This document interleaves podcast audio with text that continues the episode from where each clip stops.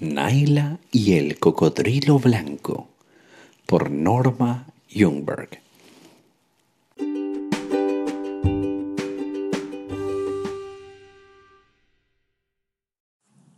Capítulo 7. Bajo el peso de la fatalidad. Cuando el tronco se dio vuelta y Naila desapareció debajo del agua, Ladaj el jefe quedó esperando completamente confiado. Ni la creciente ni la correntada podían aturdir a un dayak que se hallara en medio del río. Podían constituir un peligro para los botes, pero nunca para la gente, cuando el embarcadero estaba tan cercano y el agua llena de canoas. A cada instante el jefe esperaba ver aparecer a su hija en la superficie del río. Se apartó del tronco y miró, ampliando continuamente su campo de observación pues la corriente y su rápida marcha lo estaban llevando río abajo. Entonces volvió la espalda al árbol, abandonó su canoa y se zambulló en el río. El gran tronco se balanceó en la corriente enfurecida y desapareció tras la curva situada debajo de la gran casa de Ladaj. Después de algunos minutos angustiosos, Ladaj elevó un gran clamor nadó hacia un lado y hacia otro con desesperación frenética, pero toda su búsqueda resultó infructuosa. Estaba cerrando la noche y no había luna. Todos los hombres más fuertes de la aldea se arrojaron al agua, a la vez que las mujeres dejaban oír sus lamentos en el embarcadero. La madre de Naila saltó sobre su propia canoa y llamó a su hija con gritos desgarradores, mientras remaba hacia uno y otro lado en la densa oscuridad. Todo fue en vano. Uno por uno fueron regresando al embarcadero. Hubo quienes lograron capturar la canoa del jefe y llevarla hacia la orilla, pero nadie encontró a Naila. Las tinieblas se habían asentado en el embarcadero las mujeres subieron la escalera de tronco seguida por los hombres y todos entraron en la casa grande. La Daj, el jefe, fue el último en subir. Permaneció durante largo rato sobre el oscilante embarcadero, contemplando el remolino formado en la creciente corriente. Parecía imposible que Naila hubiera podido ser arrastrada por la avenida de las aguas torrentosas. Seguramente el cocodrilo blanco debía de haber estado observando y esperando por allí, y se la había llevado. Cuanto más pensaba en ello, tanto más se convencía. El espíritu de la joven Cayán se había vengado del modo más cruel. Sintiéndose dolorosamente miserable, el jefe Ladaj ascendió la escalera y entró a la casa. Toda su gente se había reunido en la galería abierta las mujeres trajeron lámparas de aceite que colocaron sobre el piso. Los hombres se sentaron de la manera que acostumbraban hacerlo cuando se reunían para comentar todos los acontecimientos, tan buenos o malos. Comenzaron a conversar mientras las mujeres lloraban quedamente tras de ellos. ¿Ya lo ven? empezó Malik. Es precisamente así como les he dicho ha llegado el espíritu de la joven Cayán y se ha devorado a la hija del jefe. No es posible que se haya ahogado, intervino uno de los aldeanos. Naila sabía nadar como un pez y su padre estaba junto a ella. Este puede ser nuestro castigo por haber permitido que viniera Puy, ese maestro, e hiciera sus encantamientos en nuestra aldea. No debemos olvidar eso, arriesgó otro hombre. Puyi el maestro vino el día de la fiesta, como ustedes recuerdan. Él fue quien preparó el remedio para la herida de Sagua. Él nos libró de un gran bochorno y quizás de muchos problemas, gimió la Supongo que desearás que ese maestro vuelva para decirnos qué debemos hacer para quitarle tu hija al cocodrilo, dijo Malik lanzando sobre el jefe una mirada fulminante. Sí, exactamente eso es lo que estoy pensando, respondió el jefe Ladaj. Mañana por la mañana, dos de ustedes remontarán el río en una canoa hasta la aldea de Sidak y traerán consigo a Puyi. Él no podrá sacar a mi hija de la boca del cocodrilo, pero quizás pueda decirnos qué hemos de hacer con ese animal. Ladaj prestó atención al angustioso lamento que provenía de su habitación y sintió su propio corazón tránsito del dolor. Esa noche nadie durmió en la aldea.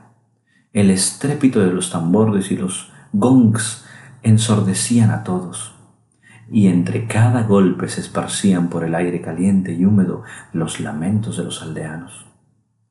Una mujer corría desde un extremo hasta el otro de la casa como si hubiese perdido el juicio.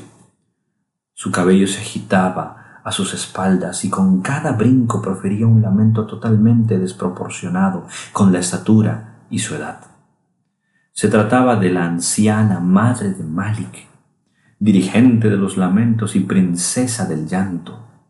La gente enviaba a buscarla en toda ocasión aflictiva, acaecida en las aldeas del río, pues la naturaleza la había dotado con la capacidad de gemir y chillar como ninguna otra persona de los alrededores. Ninguna procesión fúnebre que se dirigía río arriba dejaba de contar con su presencia. Se sentaba siempre en la canoa que presidía la procesión, y el eco de las riberas del río magnificaba sus gritos aterradores. Ahora, en el frenesí de la ira y el dolor, gritaba al río, a las montañas y al cielo que Naila, la hija del jefe, había muerto, llevada por los espíritus del río. La Daj, el jefe, no pudo descansar ni consolar a su esposa. La pobre mujer se mesaba los cabellos y se balanceaba hacia atrás y adelante, abandonada a su desenfrenada y terrible aflicción. La débil lámpara de aceite esparcía su pobre luz en la habitación anterior de la casa grande. La Daj echó una mirada sobre la estera en la cual Naila, su hija, había dormido durante toda su vida. Ahora estaba vacía. Afuera, el río corría rugiendo en medio de las tinieblas. Pensó en la gran fiesta de los espíritus y recordó cuán bella había estado Naila, adornada con todas las joyas de su madre, mientras servía vino a los otros jefes. Pensó en todo el tiempo que había dedicado para preparar la fiesta y en todo el trabajo que les había costado y la cantidad de arroz que les había insumido. Y sin embargo, no había sido suficiente. Los espíritus todavía seguían airados en toda su vida el jefe Ladaj jamás se había sentido tan impotente. Sí, no le quedaba otro recurso que ir a buscar a Puyi. Debía enviar a dos de sus hombres bien temprano a la mañana siguiente para que lo trajeran. Malik se opondría, pero él no era el jefe. Él, Ladaj, tenía el poder en sus manos. Precisamente antes de amanecer cesaron los lamentos y los tambores quedaron callados. La Daj durmió durante un corto periodo, pero ya estaba en pie, con los primeros rayos del sol, y se dirigía a la orilla del río. Durante la noche había caído una lluvia suave, pero el río igualmente estaba volviendo a su nivel normal. Los grandes troncos ya no luchaban por hallar lugar en su cauce y el agua ya no estaba tan barrosa. Nadie más se había levantado. El dolor, la aflicción y los furiosos lamentos habían dejado exhaustos a todos. Mientras observaba el río, la Daj trazó un plan. Él mismo iría a traer a Puyi, el maestro. ¿Por qué no? Después de todo, ¿quién tenía mayores derechos que hacerlo que él? Sin esperar más y sin decir una palabra a nadie, desató su canoa y comenzó a, remontar la corriente. La lucha contra las rápidas aguas le resultó beneficiosa. Pronto comprendió que debía estar atento al remo, si es que quería dominar su dolor y los problemas que afectaban a su aldea. Por eso, cuando la mañana se insinuaba tras las montañas, la Daya estaba remando furiosamente en dirección a la aldea de Sidán. Cuando llegó al embarcadero de troncos situado debajo de la gran casa donde ahora residía Puyi, vio que todos sus habitantes estaban en movimiento, listos para iniciar las tareas del día.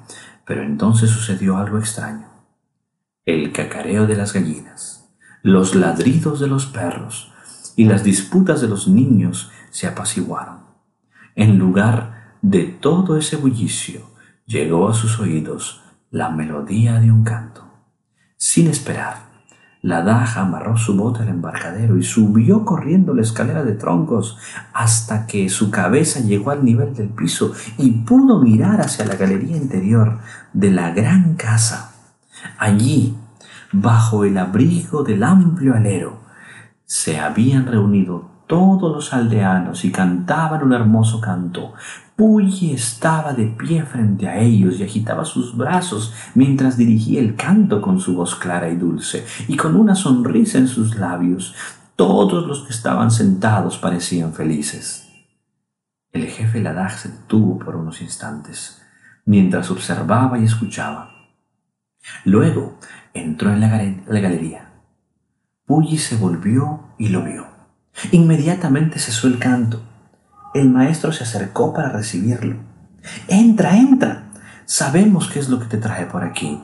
Hemos oído los tambores de tu aldea y estamos listos para ir hacia allá. La Daj se sentó y entonces en el círculo refirió que su, de qué manera su hija había sido llevada por el cocodrilo espíritu el cocodrilo blanco, el cual habitaba el vengativo espíritu de la joven Cayán, esperando castigar a quienes la habían maltratado. La gente de la aldea de Sidán se compadeció de la Dag, pues también ellos habían perdido algunos familiares devorados por cocodrilos en años anteriores. Sabían de su sufrimiento. Las mujeres se lamentaban y los hombres se reunieron a su alrededor, dirigiéndole palabras compasivas. Puyi entró en su habitación y salió trayendo un remo corto y un paquete con sus escasas pertenencias. Estoy listo, dijo. Salgamos. ¿Viajaré en mi bote? le preguntó a la en el embarcadero. No, entre en el mío, dijo el jefe. Deseo conversar contigo y quiero que te quedes algunos días con nosotros ya nos encargaremos de traerte de regreso a la aldea de Sidak. Tanto Puyi como la Daj remaban furiosamente de modo que el bote se desplazaba por el agua con pasmosa velocidad. Ninguno de los dos habló mucho. Ambos estaban demasiado ocupados en la conducción del bote a través de las rápidas corrientes. Solo cuando llegaron al embarcadero de la Daj y comenzaron a amarrar la canoa fue que Puyi preguntó, ¿Qué piensa Malik en cuanto a la desaparición de Naila? Oh, piensa que fue la obra del cocodrilo blanco.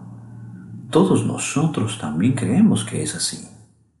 Malik cree que ese cocodrilo estaba siguiendo a Naila desde la primera vez que llegó a nuestro arroyo.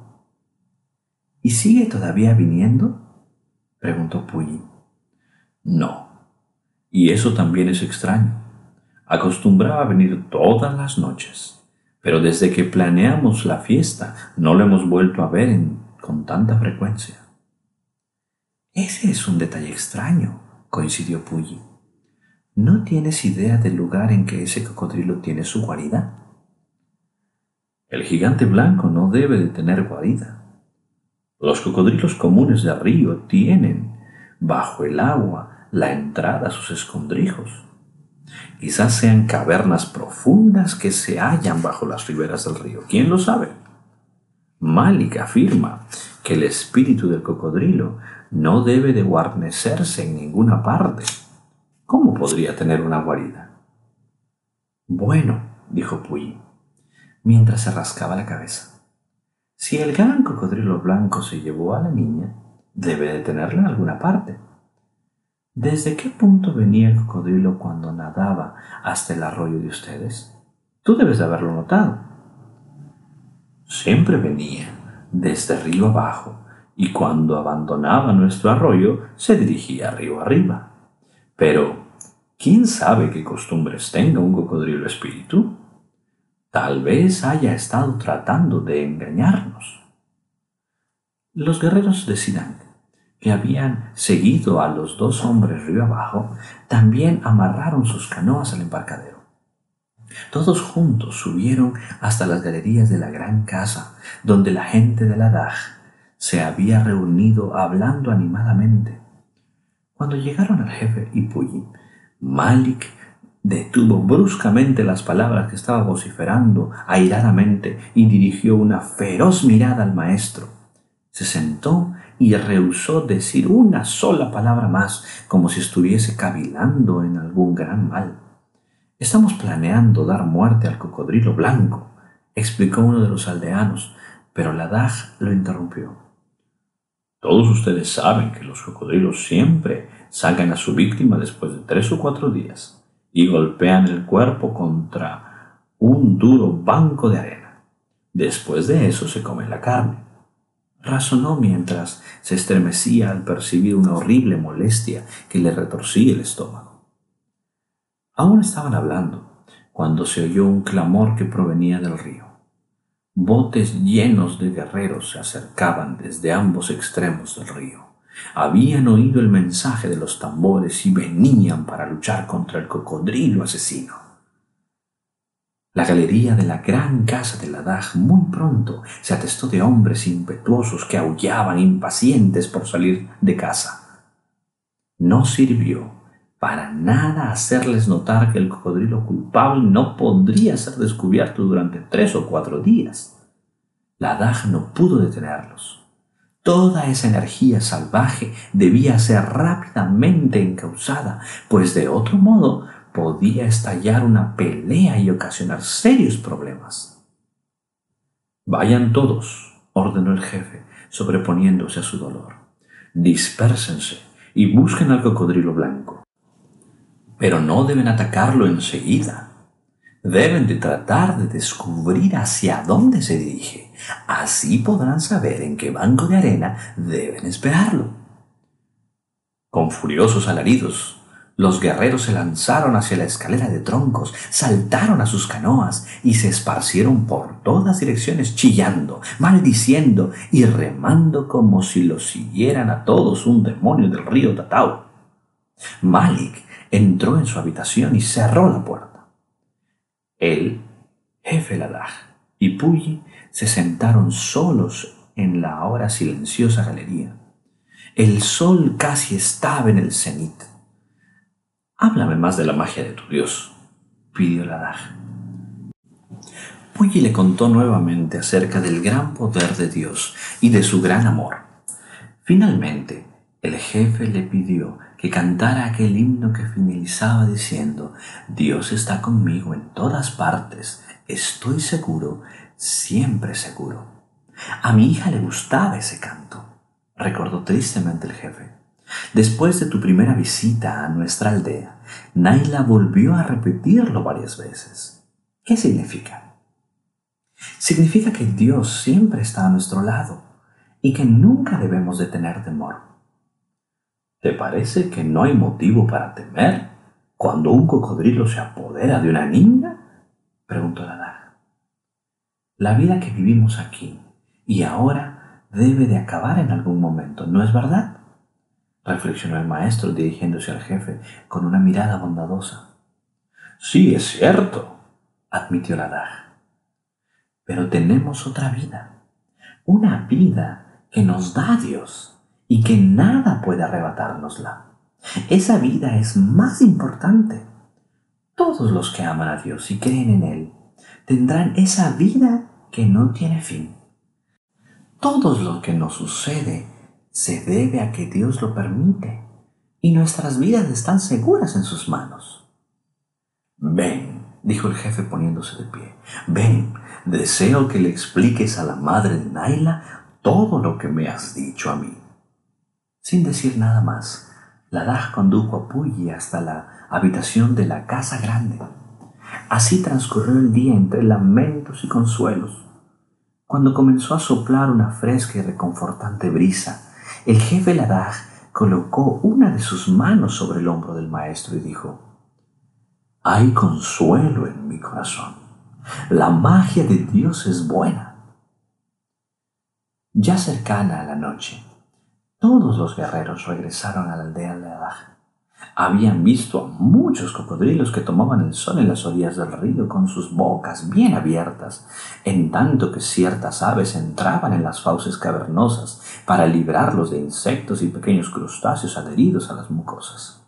Sí, habían visto docenas de cocodrilos, pero no al monstruo blanco. Todos estos hombres estaban cansados y dispuestos a sentarse con el fin de prestar atención a las palabras de Puy. Gente de la aldea de Ladaj y ustedes, hombres de las grandes casas del río, les traigo un mensaje del Dios que hizo todas las cosas, del Dios que también hizo los cocodrilos y que puede dirigirlos para que hagan aquello que Él desea. Ese Dios puede evitar que los cocodrilos hagan aquello que no deben hacer. Malik salió de su habitación y ocupó su sitio en el círculo.